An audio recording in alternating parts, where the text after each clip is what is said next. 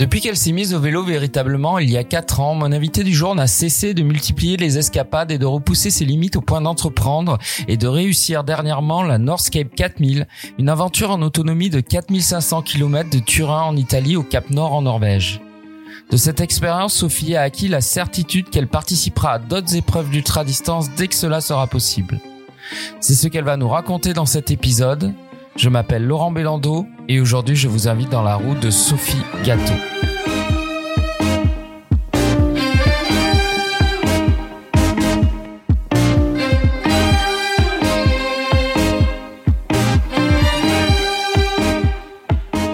Euh, tac, je décroche mon téléphone. Bonjour Sophie Gâteau, comment vas-tu Bonjour Laurent Bellando, bah écoute ça va très bien et toi-même Bah écoute ça va, ça va très bien. Ça y est, mon livre est sorti, je suis content. Donc c'est un soulagement. Euh, je t'ai demandé de préparer une petite question, une petite question d'introduction. Quelle est ton humeur musicale aujourd'hui, Sophie alors, ben, mon humeur musicale, figure-toi que c'est ma, c'est le, le, le, son, un songwriter américain qui s'appelle Bill Callahan et qui en général, j'emmène toujours sur tous mes voyages à vélo parce que ça marche très bien pendant que tu roules. Et donc, euh, un morceau qui est magnifique, ça s'appelle Riding for the Feeling de l'album euh, Apocalypse, voilà, qui porte bien son nom. Euh, et j'adore ce morceau. Je suis peu et ce, donc cet album et cet artiste d'ailleurs, je peux l'écouter en boucle pendant 30 jours euh, sur le vélo. Donc euh, voilà, c'est mon humeur du moment vu qu'on peut refaire du vélo enfin. I realized I had said very little about waves or wheels or riding for the feeling, riding for the feeling. is the fastest way to reach the shore on water or land.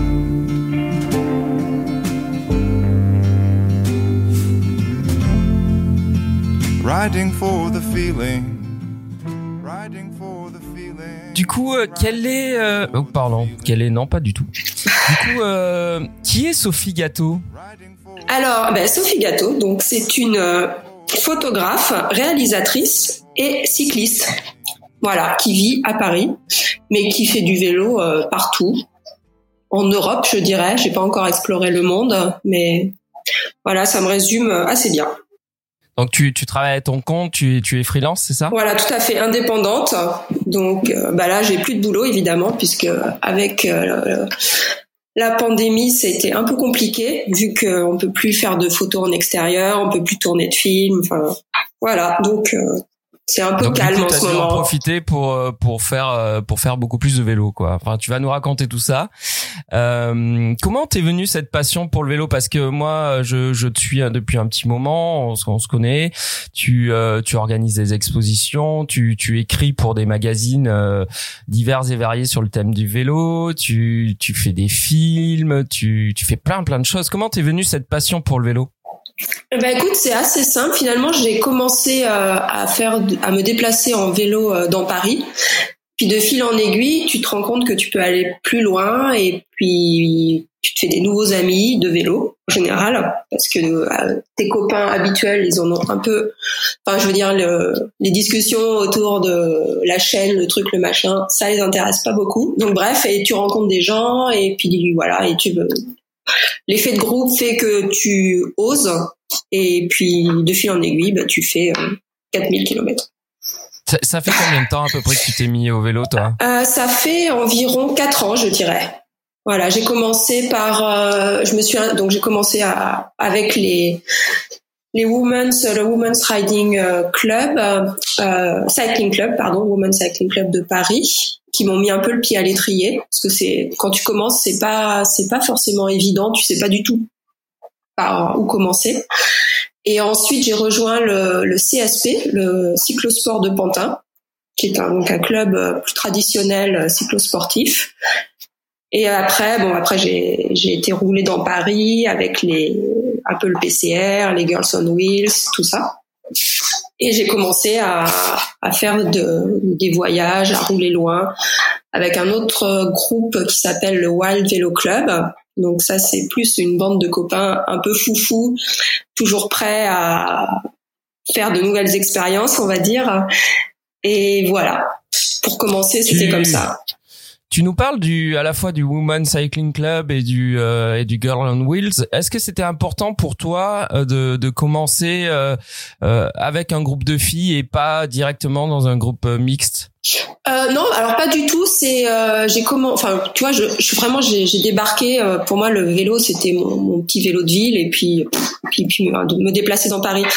Donc c'est que j'avais j'avais vu passer une annonce de de Sylvie à l'époque qui s'occupait du du Women's Cycling Club et qui disait ben, on fait une réunion dans un bar pour vous expliquer comment ça marche d'aller faire euh, un ride de 60 km ouvert aux débutants. Voilà, c'était vraiment parce que c'est le premier truc que j'ai vu passer et donc j'y suis allée, c'était cool et euh, j'ai commencé comme ça.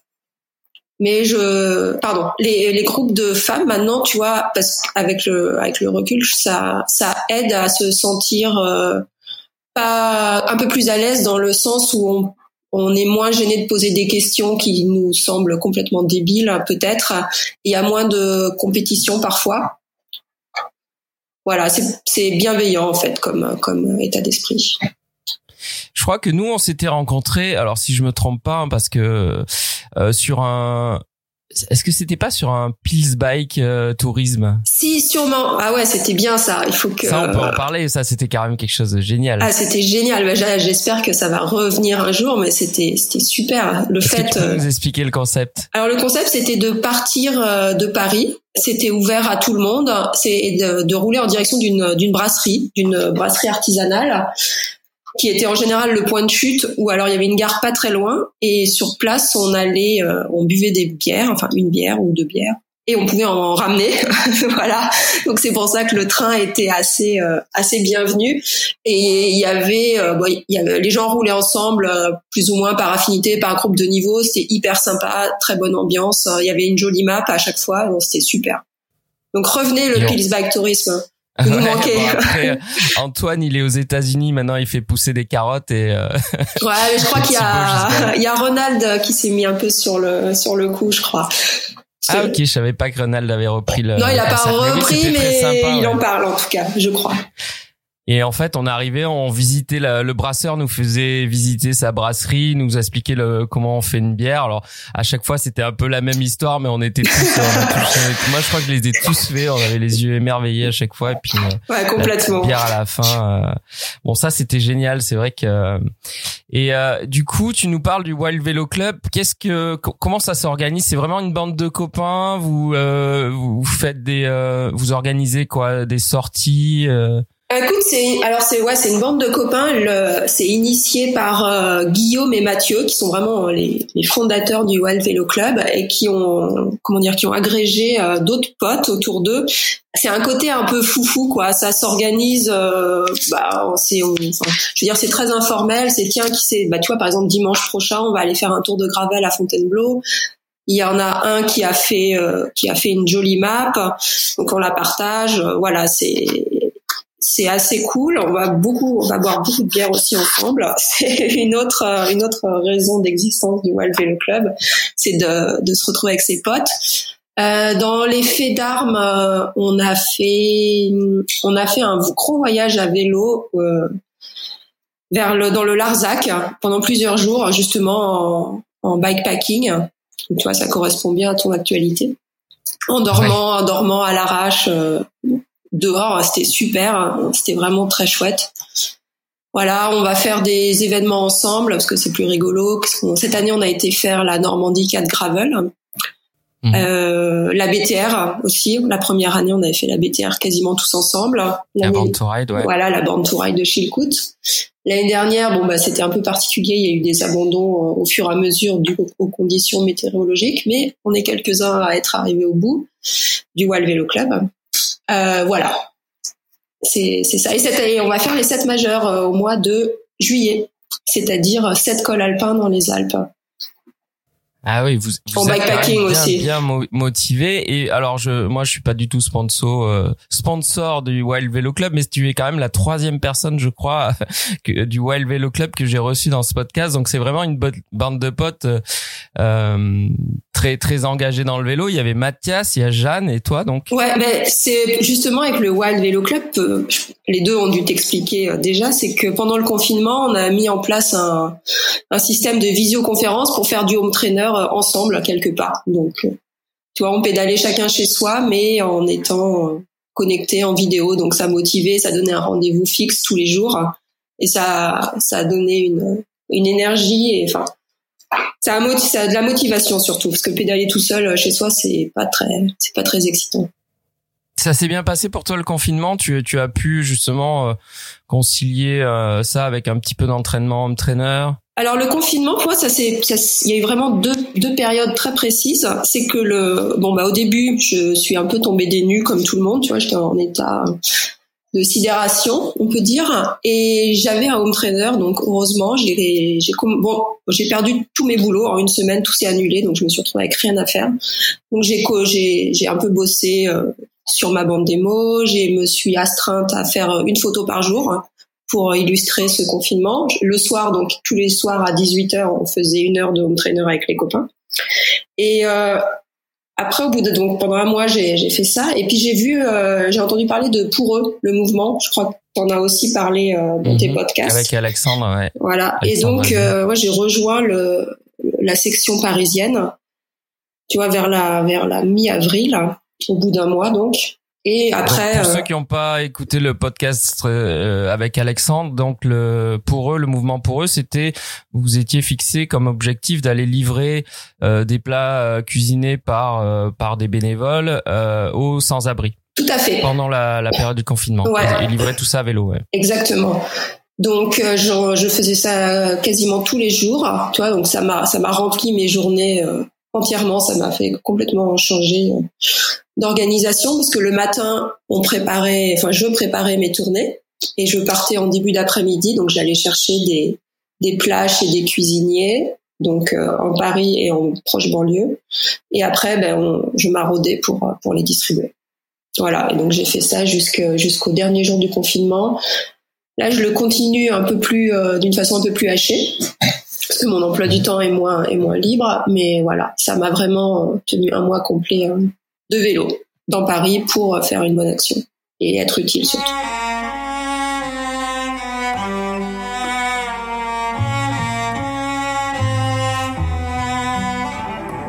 On va revenir un petit peu sur euh, sur toi et sur surtout sur tes voyages. Donc, euh, euh, tu as bouclé l'année dernière, il me semble, la Northscape 4000. Tout à fait. Qu'est-ce que c'est? Et euh, explique-nous euh, comment euh, quelqu'un qui comme toi s'est mis finalement assez récemment au vélo finit par faire ce, ce, genre de choses? Alors, mais la Northscape 4000, donc c'est une, c'est alors c'est un voyage, c'est entre un voyage et une course parce que c'est pas, il n'y a, pas de deadline comme la transcontinentale par exemple. Tu arrives quand tu arrives. Euh, donc ça part l'année dernière, ça partait de Turin en Italie et le but c'est de rejoindre le Cap Nord. Alors ils appellent, ça s'appelle la Northscape 4000, mais en fait ça fait 4600 km. C'est la petite surprise euh, de départ. Et on a une, on n'a pas besoin de tracé, contrairement à la TCR, c'est-à-dire qu'on a une map imposée qu'on doit suivre.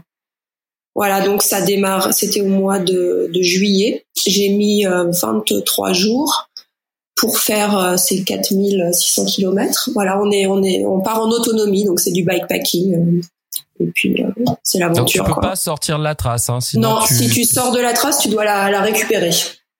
Par exemple, euh, pour dormir à la fin, toi, c'était un peu compliqué dans dans tous les pays scandinaves. Je veux dire, c'est pas comme euh, comme en France ou dans ou en Europe, tel le central avec des, des petits villages et des, des endroits où dormir tout le temps. Il faut, bah, parfois, il faut faire 20 km pour aller se mettre à l'abri. Et donc, il faut refaire le chemin inverse pour reprendre la trace là où on l'a quitté. Et l'autonomie, c'est une exigence aussi du, du de, de, cette trace ou est-ce que tu peux euh, faire le choix de dormir en auberge ou... Euh? Ah non, tu fais en autonomie, c'est-à-dire que tu fais ce que tu veux, mais tu n'as pas d'assistance. D'accord. Voilà, c'est ça mais tu peux dormir à l'hôtel, tu peux dormir dehors, tu fais, tu, gères absolument comme tu veux. Et toi, tu avais fait quoi Quel choix Du coup, tu étais parti euh, en bikepacking léger, euh, en te disant que tu trouverais des hôtels, ou tu, tu avais pris quand même de quoi bivouaquer euh? Non, ben j'avais pris. je voulais faire, je voulais bivouaqué majoritairement. Donc en France, en Allemagne, euh, tu vois, ça s'est assez bien passé. Mais en fait, j'avais pas anticipé le côté, euh, le côté climatique. Et dès que je suis, euh, dès que je suis arrivée en, donc je suis passée en haut par la, la Suède et la Norvège. En fait, ça caillait quoi. Et j'avais pas le matos pour. J'avais un bivy, un sac de couchage. C'était vache, c'était très humide. Et ben ça marchait pas. J'ai fait une nuit dehors, j'ai quasiment pas dormi de la nuit. Euh, bah, après j'étais voilà, j'étais obligée d'aller en dur. Mais l'avantage des pays nordiques, c'est qu'il y a plein de structures de camping qui c'est des petites cabanes. Donc euh, c'est t'es pas obligé d'aller à l'hôtel. T'as des espèces de, cabanes auberges de jeunesse, euh, dortoirs où tu peux t'installer pas très cher. Et ça c'était vraiment une bonne solution en fait. Tu déplies ton sac de couchage, mais dans une dans une petite hutte. voilà, et c'est très mignon. bungalow quoi. C'est ça, un bungalow, ouais. Avec des caravanes, il y a beaucoup beaucoup de gens qui, qui se promènent euh, en caravane et en camping-car là-haut. Donc euh, toi tu arrives en vélo et tu mets ton sac de couchage dans ta petite dans ton petit bungalow. Et euh, tu t'étais fixé de, de, le boucler dans un délai imparti ou tu, tu, tu l'avais pris plutôt en mode voyage pour découvrir le paysage? Euh, Bah écoute, je m'étais fixé. Alors je, je suis partie avec une, une amie euh, Myriam et qui a abandonné à la moitié. Donc on s'était fixé entre 20 et 25 jours pour le faire. Tu vois, ça faisait à peu près 200 euh, km par jour. L'idée c'était de, moi je voulais voir les paysages. Je connais pas du tout euh, le nord et je voulais pas rouler de nuit parce que tenir sur autant, je pense que ça aurait été un peu compliqué. Et puis, enfin voilà, l'idée c'est d'apprécier le moment. Donc c'était un espèce de, de voyage, comme tu dis, mais un petit peu sportif. Et donc je l'ai fait en 23 jours. Ouais. Donc je suis rentrée dans mon timing ce qui, ce qui m'a permis de, de voir que j'arrivais à anticiper aussi euh, quelque chose de cette ampleur. Et euh, alors du coup c'est intéressant parce que tu as donc commencé le voyage euh, donc en, à deux et tu l'as fini tout seul. Du coup tu, as vu deux facettes de du voyage à vélo qui est à la fois celle où voilà tu es accompagné, tu, tu puis celle où tu te retrouves finalement face à toi-même. Euh, est-ce que ça, ça, ça, a fait un gros changement pour toi? Est-ce que ça t'as su garder la motivation? Est-ce que ça a été plus dur? Eh ben écoute, c'est alors c'est assez intéressant euh, parce que comme tu dis, il y a deux facettes qui sont très différentes. Le fait de voyager à deux, ce qui est cool, c'est que tu as quelqu'un quand tu fais des pauses, tu partages des moments. Mais en même temps, j'ai beaucoup aimé le côté euh, solo parce que tu es face à toi-même, surtout dans les pays du Nord où tu peux rouler 100 km sans croiser personne, ni un village, ni rien du tout. Et euh, pour moi, elle était plus là l'aventure en fait. C'est tu sors vraiment de ta zone de confort. C'est c'était euh, voilà. Et donc non, ça m'a pas du tout déplu euh, de rouler en solo. L'avantage de rouler seul, c'est que tu suis ton rythme. Et ça, c'est quand même quand tu pars sur des si longues distances, c'est quand même important parce que quand on s'arrête alors qu'on n'a pas envie de s'arrêter ou qu'on doit rouler moins vite ou plus vite ou bref à la fin c'est ingérable. Et donc le, le côté euh, solo, quand tu arrives à le tenir mentalement, finalement, c'est ça, c'est c'est assez euh, fascinant, quoi. Parce que pour toi, quelle a été la, la difficulté la, la, la, plus grande à, à surmonter? Ben, c'était le temps, parce que j'avais pas du tout anticipé ça. Et euh, en fait, en arrivant au la météo, tu veux dire? Oui, pardon, la météo, ouais. Euh, en arrivant au Cap Nord, tu vois, il faisait 2 degrés, quoi. Tu pars, il fait 30 degrés d'Italie, c'était la canicule en plus. Et plus tu montes, plus tu montes, plus ça caille. Et à la fin, le mois d'août à 2 degrés, c'est c'est un peu dur. C'était voilà, c'était ça. C'est c'était pas forcément et la pluie, il a beaucoup plu. Donc en haut des journées euh, sous la, la pluie constante, t'es trempé. C'est c'est pas c'est pas forcément évident. Donc euh, je, je raccourcissais mes journées. De toute façon, tu dois puisque je devais, je pouvais plus dormir dehors, tu dois t'arrêter là où tu peux. Et bah, les villes espacées de 50 ou 70 ou 100 km, finalement, tu, tu continues pas pendant 100 bornes pour aller chercher un camping qui de toute façon sera fermé. Donc euh, c'est gérer, gérer un timing et une météo qui sont pas forcément faciles. C'est moins libre que, que tout ce qu'on a roulé, que les 2000 premiers kilomètres qu'on a roulé où là tu t'arrêtes n'importe où, il y a toujours un truc à manger. voilà. C'était sauf le dimanche. Sauf le dimanche. C'est la difficulté que j'ai rencontrée dans les campagnes euh, un peu reculées, c'est que euh, tout va bien sauf le dimanche où là, euh, même pour trouver de l'eau, des fois c'est compliqué. je sais pas si t'as eu ce problème. Non, alors oui, j'ai eu le problème de, de, jours fériés dans des pays que je ne connaissais pas, et là tu te rends compte, mais merde, tout est fermé en fait, zut, et on est, pourtant on est mardi. Ah oui, mais c'est la fête nationale de je sais plus quel pays, ah ben, dommage. Donc j'avais un, j'avais tout part plus je montais et plus je faisais des réserves de, nourriture. J'avais toujours un sac de de bouffe. Je pouvais, j'avais au moins un repas sur moi, tu vois, au cas où justement, parce que quand tu te fais avoir une fois et que tu te fais un, un dîner avec des barres de céréales, t'apprends vite de ça et tu, tu te promènes avec de quoi manger pour pour anticiper justement tous ces soucis. Après l'eau, ça a toujours été et bah en France il y a les cimetières, ça ça nous sauve la vie. Et puis euh, au pire, euh, bah il faut aller voir les gens quoi. Tu sonnes, tu sonnes chez chez les chez les habitants et puis tu, tu trouves. C'est vrai qu'il y a toujours quasiment un, robinet euh, d'eau euh, au bord des, des cimetières et euh, et parce que tout simplement pour arroser les plantes, enfin les fleurs plutôt. donc ça c'est un c'est un, un petit tips à savoir et effectivement cet accueil là, tu l'as même dans les zones isolées, tu tu tu l'as toujours retrouvé? Tu veux dire l'accueil des gens qui lorsque tu as besoin d'eau ou est-ce que tu as senti des différences entre les pays par exemple? Alors j'ai senti surtout, bah c'est plus plus tu montes, c'est moins il y a de monde. C'est plutôt ça en fait. c'est que c'est qu'il y a personne et les gens ils sont pas dehors. Puis c'était au mois d'août, tu vois, donc je pense qu'il y avait des, il y en avait qui étaient en vacances aussi, qui étaient partis. Mais euh, les gens étaient toujours euh, toujours bienveillants. Le fait, en fait, le fait de se promener en vélo, c'est qu'on a un capital sympathique et qui est fou. Donc euh, les, les gens te te parlent, te, te sourient. Même je me suis en, remontant vers le nord, il y a, bah, la route qu'on avait pour la Northscape, c'était pas forcément la, route la plus, euh, la plus, comment dire, bucolique. Donc il y a eu un moment où il y a eu 400 km de grosses routes avec les camions tout droit. Bah, j'avais les motards qui me faisaient des petits signes, je raccroche-toi, parce qu'il il y avait personne là-dessus. Il n'y avait pas de vélo, quoi. Et euh, donc il y a, voilà, t'arrives s'il y a s'il y a besoin, je pense qu'il y aura toujours moyen de trouver quelque chose. Mais et c'est pas un peu frustrant de ne pas pouvoir sortir de la trace justement, d'être obligé de, de, de tenir euh, cette ligne? Si complètement, mais c'était ben voilà, c'était le, le, postulat de départ, donc euh, c'était c'était comme ça, voilà. Mais effectivement, il y a eu des il y a eu des des routes un peu passantes et j'ai maudit les organisateurs parce que c'est pas possible de nous faire passer par là, c'est dangereux. Enfin, c'est pas dangereux, mais t'as les camions qui passent à côté, c'est quand même pas super. Moi, quand je trace moi-même, il y a que des petites routes. Toi, j'évite à tout prix euh, toutes, euh, toutes ces grosses routes, donc euh, c'était pas c'était pas toujours très très très agréable à ce niveau-là. Tu étais parti en vélo de route, de toute façon, t'avais pas pris de gravel non, ouais, j'avais un vélo de route, mais surtout j'avais qu'un vélo à l'époque. C'est un, un vélo avec des pneus de 25, un vélo en carbone parce que c'était mon vélo. Donc euh, ouais, le gravel, il y a eu quelques petits passages gravel. J'avoue que je suis passée en faisant, euh, en serrant les fesses, comme on dit, parce que les creux, enfin je voulais à, tout prix éviter les crevaisons et perdre du temps et, galérer euh, au milieu de nulle part. Bon, ça s'est bien passé. Donc même avec un avec des pneus fins, ça va, ça passe comme on dit. Ouais, et un vélo rigide. Euh, t'as pas ressenti d'inconfort sur du carbone du coup? Écoute, bah, mon vélo, c'est un, c'est un vélo en carbone, mais typé endurance. Donc, euh, je pense qu'il est, il est conçu un peu pour ça. De toute façon, j'avais, j'ai, j'ai toujours connu que ça. Donc, euh, ça a été. Non, non, ça, ça a été. Après, forcément, pendant 23 jours de vélo non-stop, tu, tu, tu dire, tu, t'as un petit peu mal euh, partout, quoi, mais ça va, ça passe. C'est, tu t'habitues finalement, ton corps s'habitue aussi. Le début est un petit peu plus dur peut-être, mais après, bon, voilà.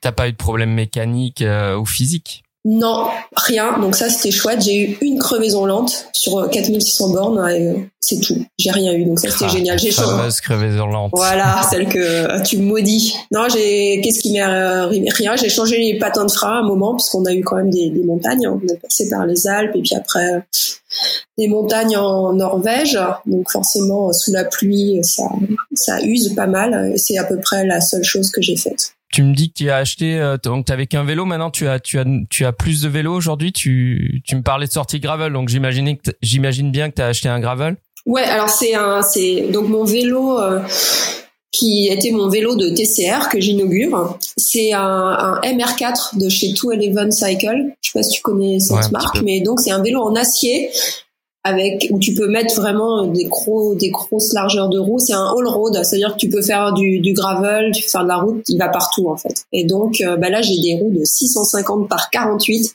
Alors comparé à du 25, ça n'a rien à voir. C'est la fête quoi.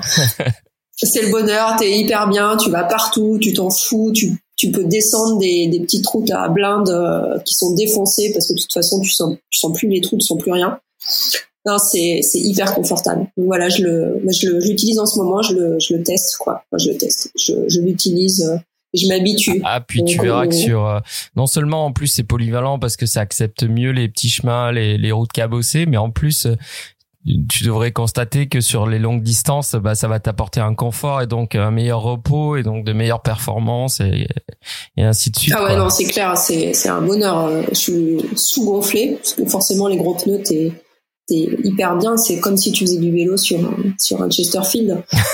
ah, j'aime bien l'image. tu vois, pas dans la même position, il te manque le petit whisky à côté, mais non, c'est c'est hyper confort. Déjà, j'avais commencé à faire des modifs. Mon vélo en carbone, il a une selle en cuir et tout, donc il n'est pas du tout euh, typé euh, vélo euh, vélo ultra rapide, mais il devient confortable. J'ai changé j'ai changé les rapports. Maintenant, j'étais sur du 50-34. Là, je suis en 46-30. Euh, voilà, pour être, euh, pour pouvoir monter des, des pentes un peu violentes, même en ayant 10 kilos de bagages. Donc, je, je, je baisse en, comment dire, je gagne en confort en baissant en rapidité sûrement. Oui, ben ça reste à, à vérifier. Tu, tu nous, je t'inviterai pour que tu nous racontes les, les sensations euh, après après ta première euh, BTR avec ce vélo. Euh, et qu'est-ce qui t'a donné envie de te lancer dans cette aventure-là? Et d'une façon plus générale, qu'est-ce qui t'a donné envie de participer à des born to ride ou ou c'est quand même des, on est plus sur de, des épreuves que vraiment du voyage à vélo. Est-ce que voilà, qu'est-ce qui t'a inspiré là-dedans?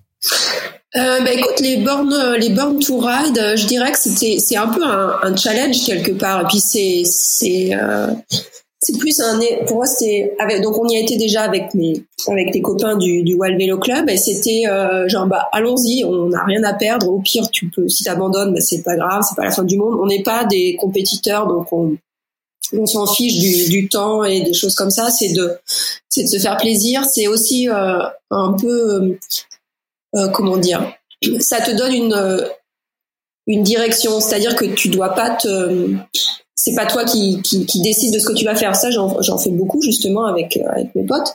Mais là, c'est tu dois partir de là, passer par trois ou quatre checkpoints et arriver là et dans un temps donné. C'est pas des choses impossibles à faire. Ça te, tu vois, ça te donne des lignes directrices. Donc ça change. C'est que c'est c'est pas toi qui construis tout de A à Z, c'est que tu t'inscris dans un dans un schéma qui est qui est donné. Ça c'est pour la BTR.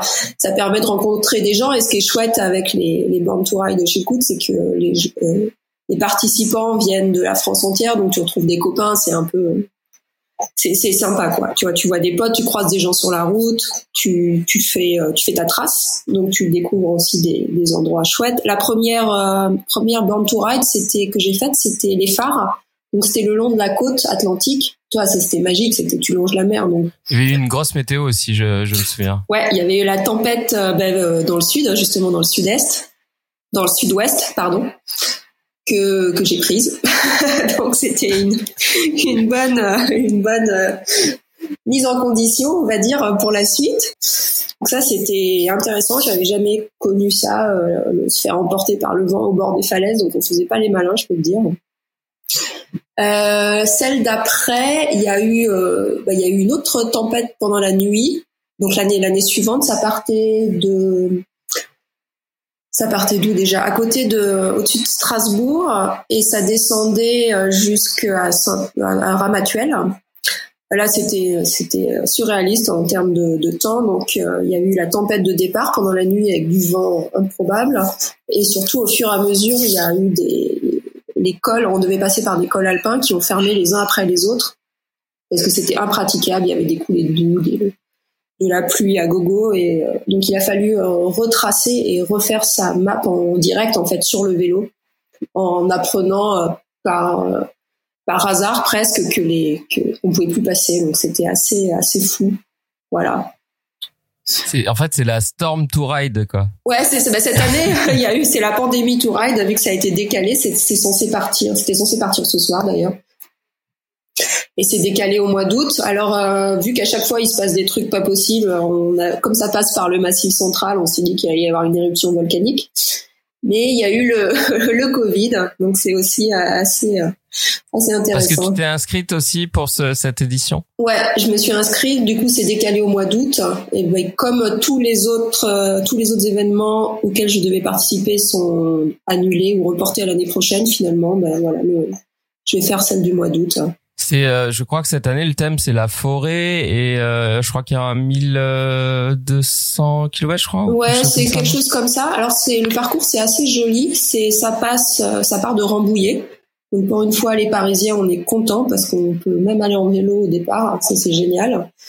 Euh, ensuite, ça, ça descend vers la Loire. Donc la première partie, ça va pas être très fun, ça va être la Beauce. Bon, voilà, mais ça se, ça s'améliore après. Ça passe par le Massif Central, donc ça va être magnifique. J'adore le Massif Central, c'est tellement beau.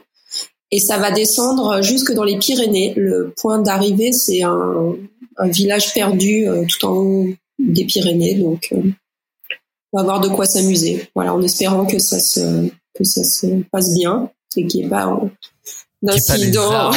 ah non, dans la forêt en même temps. c'est pas impossible. Et donc du coup, tu nous disais la Northscape. Donc si t'as envie d'aller au nord, euh, au point le plus au nord, d'où elle t'est venue? Euh, mais c'était après avoir fait les après avoir fait la, BTR la première donc je me suis dit mais en fait euh, c'est pas enfin ça, ça, peut sembler un peu étrange de dire ça mais c'est pas si terrible que ça et c'est faisable toi moi je suis pas une grande sportive et je suis pas je suis pas une acharnée de la perf du tout je me suis dit c'est possible en fait et euh, je connais pas du tout euh, les pays euh, nordiques. Et je me suis dit, bah, c'est l'occasion. Allez, euh, allons-y en vélo, quoi. C'est ça permet de rencontrer des gens parce que l'avantage des grands, des grands événements comme la Northscape ou la, ou la Transcontinentale, c'est que les gens viennent du monde entier. Moi, j'ai dans mon dans mon groupe d'allure, il y avait il y avait un, un, Indien, il y avait des Ukrainiens, c'était c'était génial quoi, et plein d'Italiens parce que ça partait d'Italie. Mais ça c'était super de tu rencontres des gens, bon pas longtemps parce que forcément on roule pas ensemble, mais il y a, y a quand même quelque chose d'assez excitant, puis d'aller euh, d'aller dans un endroit que tu connais pas du tout. Et pour moi, le, Cap Nord, c'est c'est presque la banquise. C'est pas du tout ça, hein. mais ça, dans mon imaginaire, c'est d'aller vraiment euh, très loin dans un endroit euh, que je connais pas du tout.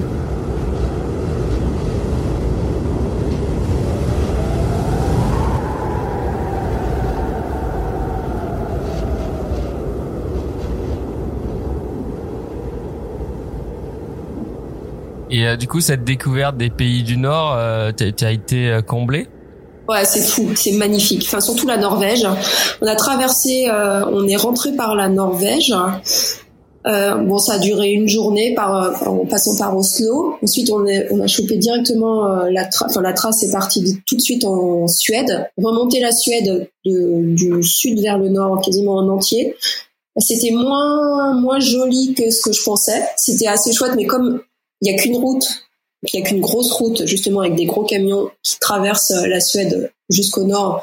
Bah, c'est pas toujours très plaisant, mais tu rentres en Norvège, c'est fou, c'est magnifique. C'est on est passé par les Lofoten, par le Finnmark, tous ces tous ces paysages. C'est moi j'ai jamais vu ça. C'est enfin à part en photo, c'est c'est magique. Il y a plus personne à part des camping-cars qui se promènent.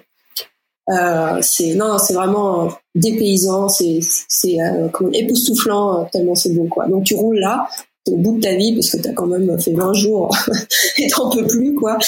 Et ça te ça te rebooste, c'est c'est fou. Voilà. Même pour ça, ça valait le coup, euh, ça valait le coup d'y aller. Je connais la qualité de ton travail photo. Est-ce que tu avais pris un appareil photo avec toi sur cette euh, Ah bah ouais, bien sûr. Maintenant, euh, je me balade plus jamais, enfin plus sans un appareil photo un peu de qualité. Donc j'avais pris un appareil photo. Ça m'a, bah, ça m'a ralenti forcément parce que je m'arrêtais à faire des photos assez souvent. Mais bon, euh, c'est pas grave. Au contraire, ça permettait le, euh, ça permettait d'apprécier euh, ce qui se passait et puis le paysage autour de moi. Et ouais, et j'ai même, c'est dommage parce qu'à cause de cette euh, fichue pandémie, j'ai, j'avais, j'ai une expo qui est prête mais qui n'a pas pu être installée sur la Northscape justement, qui doit se, qui devait se passer à, à l'échappée belle. dans leur nouveau shop, café, lieu d'exposition. Mais comme il n'y a plus de, il y a plus d'accueil de public, c'est, c'est reporté à, quand on ouais, se réunir. C'est un petit peu aussi le problème que j'ai moi pour le lancement de mon livre. C'est, on avait prévu plein de choses hyper sympas et puis en fait, euh, bon, on va attendre un peu. Et euh, bah du coup, en, attendant cette exposition, si on veut voir tes photos, euh, est-ce qu'il y a, y un endroit, est-ce qu'on, peut les voir sur ton compte Instagram ou il faut vraiment attendre que Non, alors écoute, elles sont, elles sont postées. en fait, ce que je faisais, parce que j'avais quand même des, on avait un tracker sur cette Northscape, donc j'avais des copains euh, et des gens même que je connaissais pas qui me suivaient en live. Et euh, bah, tu vois, c'est sympa de, de, de donner pas des nouvelles, mais de, de leur de de partager avec eux euh, ce que je voyais et ce que je faisais. Donc euh, je m'astreignais à, à, poster des photos euh, tous les jours, de bonnes photos faites avec justement mon appareil professionnel et pas des photos de téléphone. Et voilà. Donc sur mon compte Instagram, il y a, si vous remontez un peu dans le temps, effectivement, il y a, déjà des photos de la Northscape. Bon, c'est des photos retouchées vite fait sur la route. Donc ça, c'est pas évidemment, c'est pas la qualité de celles qui seront exposées, mais ça donne déjà un aperçu de de ce que de ce que j'ai vu, quoi, de ce que j'ai vécu. D'accord. Et qu'est-ce qu'on mange dans Moi, c'est un sujet euh, récurrent. Hein. Qu'est-ce qu'on mange dans ces pays euh, du Nord? Alors, bah ça c'est un peu le sujet qui fâche. Ah. c'est c'est que euh, bah, j'ai j'ai mangé beaucoup beaucoup, beaucoup en station-service. Et ça, c'est raide. Parce qu'en en partant d'Italie, c'est génial. Alors là, c'est le paradis. Tu t'arrêtes dans n'importe, même dans n'importe quel supermarché, il y a des produits géniaux, trop bons. Et vive l'Italie. La France, c'est facile. Pareil. L'Allemagne, bon, ça commence à se compliquer, mais on trouve de quoi manger. Le Danemark, euh, ouais. Et le Nord, euh, bah, surtout, il y a plus de restos, à part dans les grandes villes il y a plus rien quoi. Les, je sais pas, c'est des c'est des petits villages un peu euh, en bord de route ou de pêcheurs. Euh, mais il y a y a pas il y a pas de café, il y a pas de resto, il y a que du supermarché. Donc j'ai fait beaucoup de bah, de supermarchés et puis de stations-service de avec les voitures quoi. Tu t'habitues hein. De toute façon, à la fin, t'as juste euh, faim, donc tu manges à peu près tout, mais c'est c'est pas un voyage gourmet, je dirais. Ah oui les pays du Nord. Ouais. Après, euh, voilà, j'avais cette trace, je pouvais pas sortir vraiment. Donc, euh, j'ai pas, oui, si ça pas exploré euh, non plus le côté gastronomique, tu vois. Mais mm. j'ai mangé du renne quand même une fois. Voilà. C'est pas très, bon, c'est pas très très intéressant, mais forcément là-bas c'est du renne d'élevage, donc ça fait, c'est comme nos vaches. Ça, ça se, ça se goûte. Et ce mythe des, des poissons séchés, euh, tout ça, est-ce que tu, tu as pu en goûter ou euh... Euh, non, j'en ai pas goûté. Alors, je t'avoue que hum, je me suis pas aventurée à faire des expériences culinaires. Même si le poisson séché c'est très bon, j'en avais mangé en Allemagne pas mal justement sur la mer du Nord, mais là les trucs de supermarché, enfin bon, voilà, tu, tu, quand tu dois faire 200 bornes tous les jours, tu cherches l'efficacité. Tu, tu, la, tu la joues, euh, ouais, tu la joues sécurité et puis et tu prends des trucs euh, assez simples et surtout qui te, qui te nourrissent. parce que plus tu, au début, c'est assez facile de gérer euh, les repas, mais plus tu montes, plus tu as de la fatigue et puis tu as, faim tout le temps en fait. Donc tu fais que manger, tu vois, plus ça va, plus tu roules et plus tu as faim. Donc tu manges non-stop. C'est peut-être pour ça que je suis omnibulé par la bouffe. Et euh, donc du coup, tu euh, parmi ces grands voyages là, quel est ton prochain gros gros projet euh, de ce type? Est-ce que ça va être encore dans un, un, cadre organisé comme la comme la Northscape ou est-ce que tu tu tu prévois autre chose? Alors cette année, je m'étais inscrit à la transcontinentale. Ouh.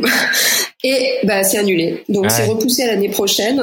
Mais ça, c'était vraiment le, gros truc parce que la, la transcontinentale, c'est euh, limite course. Épreuve, hein, et là, il y a, y a ouais. ça me suit pas en tant que tel pour des raisons euh, légales, mais euh, ouais, ouais, c'est gros challenge. Mais là, c'est c'est ça, c'est plus violent que la que la Northscape dans le sens où il y a un timing assez serré. Donc, mais du coup, ça s'est repoussé. Alors, dis-moi si je me trompe, mais j'ai l'impression que t'as découvert il y a le vélo euh, un petit peu comme moi il y a quatre ans et euh, et plus ça va plus tu veux repousser tes limites quoi. tu les cherches tes limites je pense toujours hein, de toute façon ouais Ouais, pour, euh, non, mais tu vois, j'essaie. Et puis, bah, si je me plante, c'est, c'est pas grave, c'est pas, c'est pas la fin du monde, mais c'est pour voir jusqu'où, jusqu'où aller, parce que, bah, c'est, je trouve ça assez fascinant. Tu vois, la Northscape, autour de moi, je pense qu'il y en a pas beaucoup qui pensaient que j'allais y arriver. Donc, c'était aussi pour leur dire, bah non, euh, enfin, ou plutôt, bah si, tu peux, tu peux le faire, tu peux y aller. Il y a, y a pas besoin euh, d'être ultra, ultra fité, ultra sportif, ultra bon. Je me suis entraînée quand même. Hein, je suis pas partie en sifflotant mais c'est c'est faisable et voilà c'est pas t'as pas besoin enfin c'est accessible pour euh, pour euh, pas pour tout le monde mais pour tout pour tout le monde dans pour toutes les personnes qui qui se poussent un peu et qui y vont quoi de toute façon ces grosses courses comme on dit c'est c'est une question de mental c'est plus qu'une question de physique à la fin c'est tenir en solo euh, tout seul pendant plusieurs jours alors que parfois tu es au fond du trou et tu te demandes bien ce que tu fous là et, quelle idée à la con t'as eu d'aller euh, faire ça. Mais c'est d'attendre que ça passe, ça passe toujours, et puis de continuer. Mais t'as un goût pour le challenge, quoi. J'ai l'impression qu'à chaque fois tu rajoutes une difficulté. Euh, est-ce que est-ce que la, la prochaine, la dernière grande étape, ça sera le tour du monde bah, bon, Je sais pas, on verra. Mais déjà, si j'arrive à boucler la, la transcontinentale, pour moi, ce sera un beau, euh, un beau, un beau challenge. Euh, ouais, c'est bah c'est c'est de voir jusqu'où tu peux pousser un petit peu plus loin, tu vois, repousser le, le bouchon euh, à quelques centimètres. Du du coup, t'as prévu autre chose? Ouais, alors bah, j'ai plein d'événements qui se sont annulés. Je devais faire euh, donc euh, bah, la la North Trail, ça avait l'air trop sympa, du bikepacking en gravel euh, autour de l'île organisé par Rémi Quinquin et les copains de l'île. Bon, la BTR est décalée. Il y avait un le gravel le gravel Nantes aussi, ça avait l'air d'une journée trop chouette. Bon, tout, tout s'est annulé, mais euh, maintenant, bah là, j'organise des trucs avec des copains. On va faire euh, du gravel dans les Vosges. Naturist Bike, c'est ça, à Nantes, non? C'était pas ça? Euh, Non, c'était c'est gravel euh, Ouest, je crois, gravel ah. Nantes. C'est c'est c'est la première fois qu'ils qu'ils font ça. C'était assez cool. Bon bah tant pis, ce sera pour l'année prochaine. Et donc, comme tous les, toutes les choses un peu organisées sont décalées ou annulées, on, on s'organise nous-mêmes avec, avec mes potes. Là, on va faire dans 15 jours, on va faire du gravel dans les Vosges. Une trace qui était sortie sur le site bikepacking.com. Le fameux. Voilà, qui est le fameux, qui est un site génial au passage. Donc, on va aller rouler ça.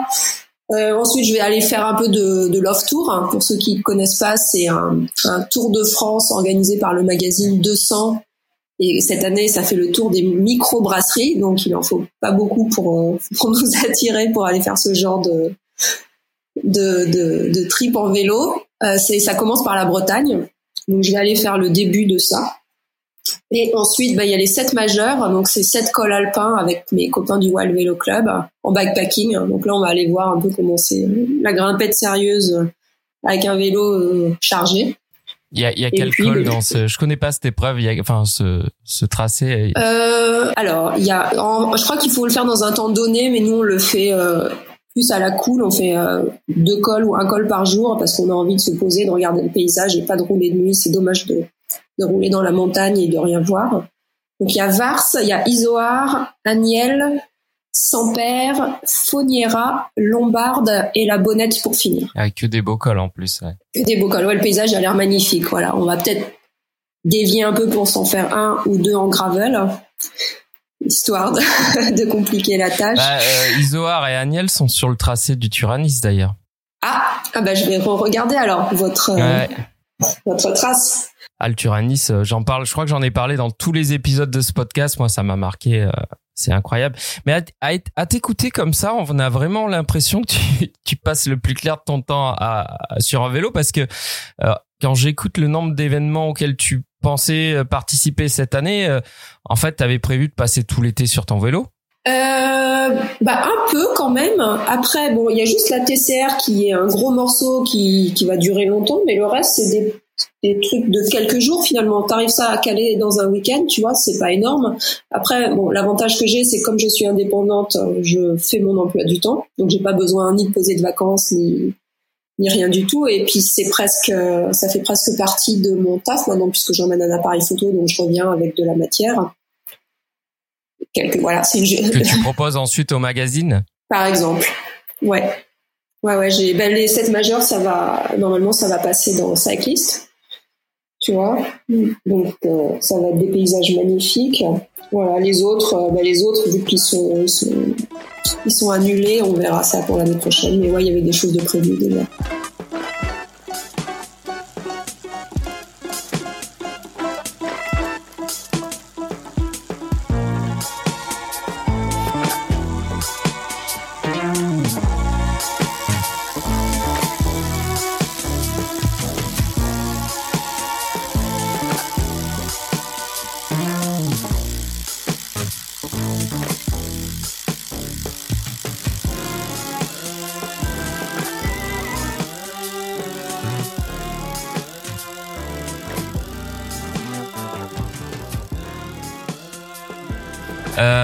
Super. Tu fais, tu fais autre chose aussi, donc euh, comme on vient de le dire, tu, tu, tu fais des piges pour des magazines, mais euh, tu, euh, tu t'occupes d'une newsletter.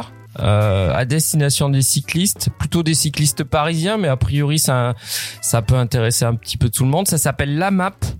Euh, est-ce que tu peux nous en dire plus D'où d'où c'est parti euh, Qu'est-ce que c'est exactement euh? bah, Tout à fait, tu as bien raison. Donc la MAP, c'est une newsletter qui concerne le vélo. Donc c'était centralisé autour de Paris, mais on est en train de, de l'ouvrir au national. Donc ça, c'est la grande annonce du jour puisque c'est ça date d'il y a deux jours. Donc scoop, scoop, scoop dans, dans la roue.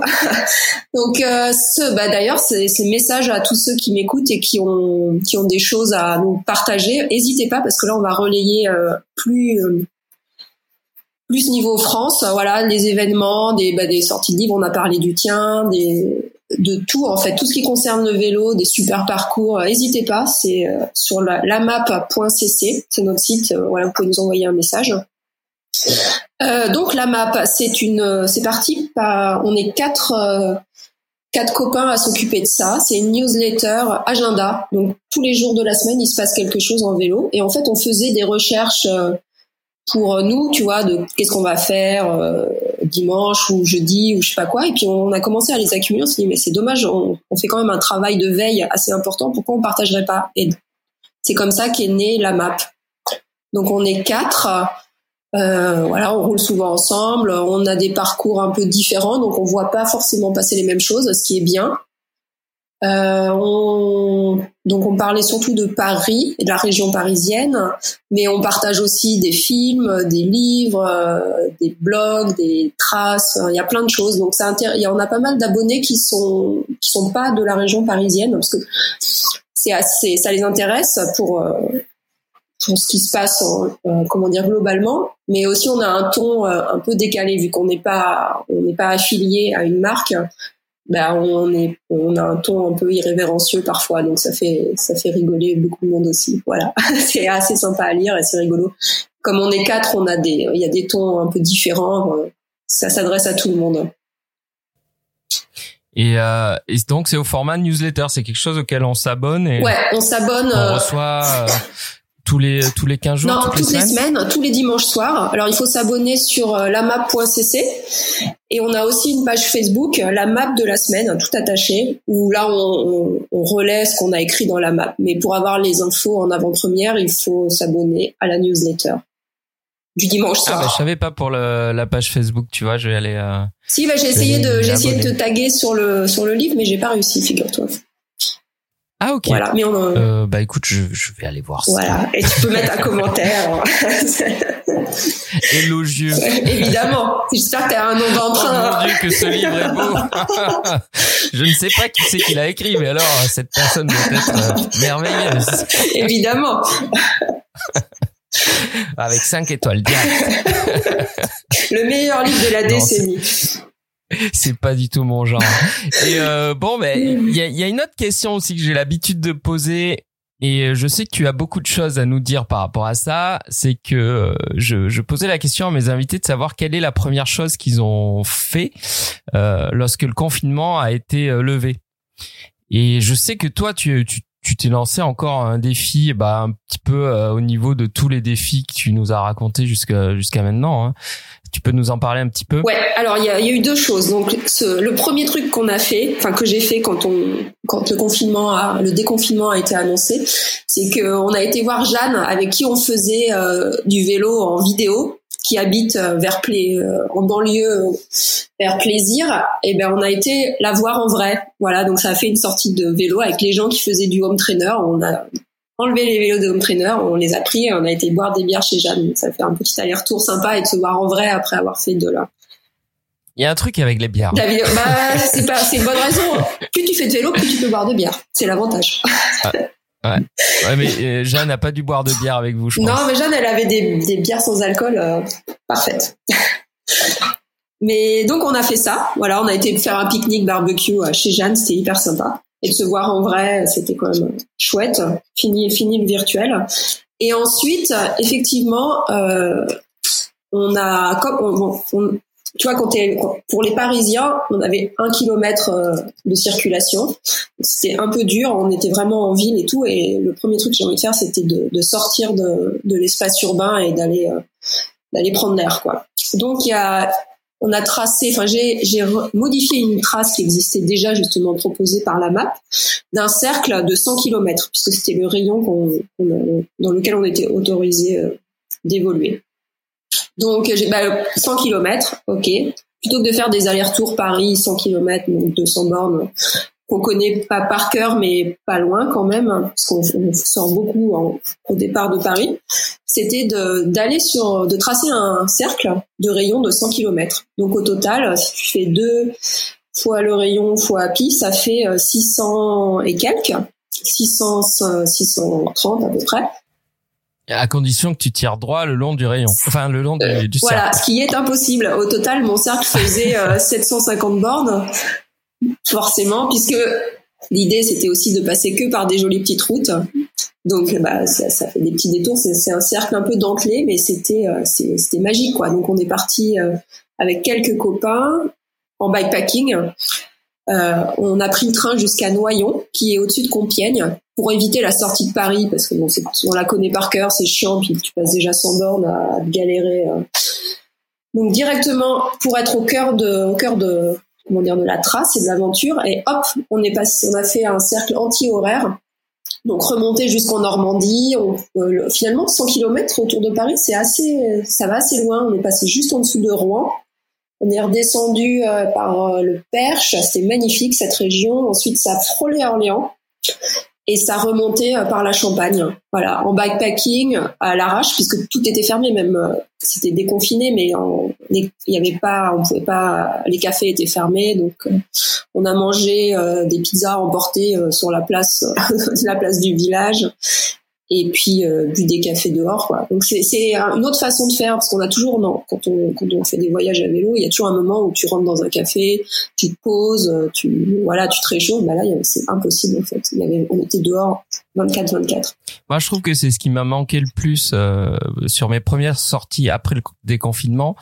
Après le confinement, c'est c'est justement en plus on s'est nous on s'est tapé un temps de merde dans le sud là, euh, on s'est pris des grosses pluies, c'est de pas pouvoir se réchauffer dans un café partager un moment, euh, voilà, avec des gens, euh, vraiment d'être tout le temps euh, dehors avec ton vélo. je trouvais qu'il manquait un truc, même la petite bière de fin de journée, elle manquait.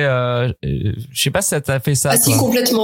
Bah si, c'est c'est ce que tu dis, de pouvoir rentrer, se prendre un café, se réchauffer avec une tasse, et pas juste un gobelet en carton que tu bois vite fait à côté de ton vélo. C'est Ouais, puis la bière de fin de journée, c'est une vieille canette chopée à l'épicerie du coin. Il y a, tu perds un peu ce côté social. Mais bon, comme on était, on était à, on était à plusieurs, on avait quand même, on n'était pas tous, soit c'était pas en solo, donc c'était, ça restait très sympa, quoi. Et on a emmené euh, deux, deux copines qui avaient jamais fait de bivouac, donc c'était un peu la grande première pour elles, donc c'était, c'était très sympa. Le but c'était de, c'était pas de, d'aller vite de toute façon. Après deux mois de confinement, c'est, tu fais pas des 200 bornes très rapide. C'est quand même violent, quoi. On se rend compte qu'on perd très très très vite. Mais c'était euh, ultra sympa. C'était profiter des paysages et, du moment avec les potes. Du coup, vous, vous faisiez combien de bornes par jour? On a fait entre le premier jour, donc on a pris le train, on a fait entre 150 et 200 bornes par jour à peu près. On l'a bouclé. Bon, il y a eu des, la géométrie a varié. Il y en a qui sont restés une journée, d'autres deux jours. Il y a une copine qui est revenue à la fin. Donc, euh, moi, je suis la seule à voilà, avoir fait en quasiment en entier. Il me manque une toute petite part à la fin parce qu'il y avait, il y avait des galères de train pour rentrer, donc il me manque 100 bornes, malheureusement. Mais... Ah, dommage. Ouais, j'avais trop la flemme de faire un dernier bivouac. Euh, tu vois, j'en avais déjà trois derrière et puis voilà, j'avais, j'avais envie de rentrer en fait. Donc il me manque 100 km, euh, une petite part euh, de quiche. Et qu'est-ce que tu me posais comme question? Oui, on faisait donc entre 150 et 200 bornes par jour. Tranquille, hein, c'était vraiment à la cool, à faire des photos, à s'arrêter, à faire des pauses pour regarder le petit lac ou le, truc joli. c'était vraiment euh, détente. Détente 200 bornes par jour, tranquille. bah non, mais comme, comme on s'arrêtait pas des masses, tu vois. Et il faisait, et surtout il fait jour jusqu'à tard maintenant. On et comme on bivouaquait à l'arrache, toi, même les campings étaient fermés, tout était fermé, donc il fallait attendre que le soleil commence à tomber pour se poser. Donc de toute façon, on, on était dehors jusqu'à jusqu'à 21h, euh, enfin sur la route jusqu'à 21h.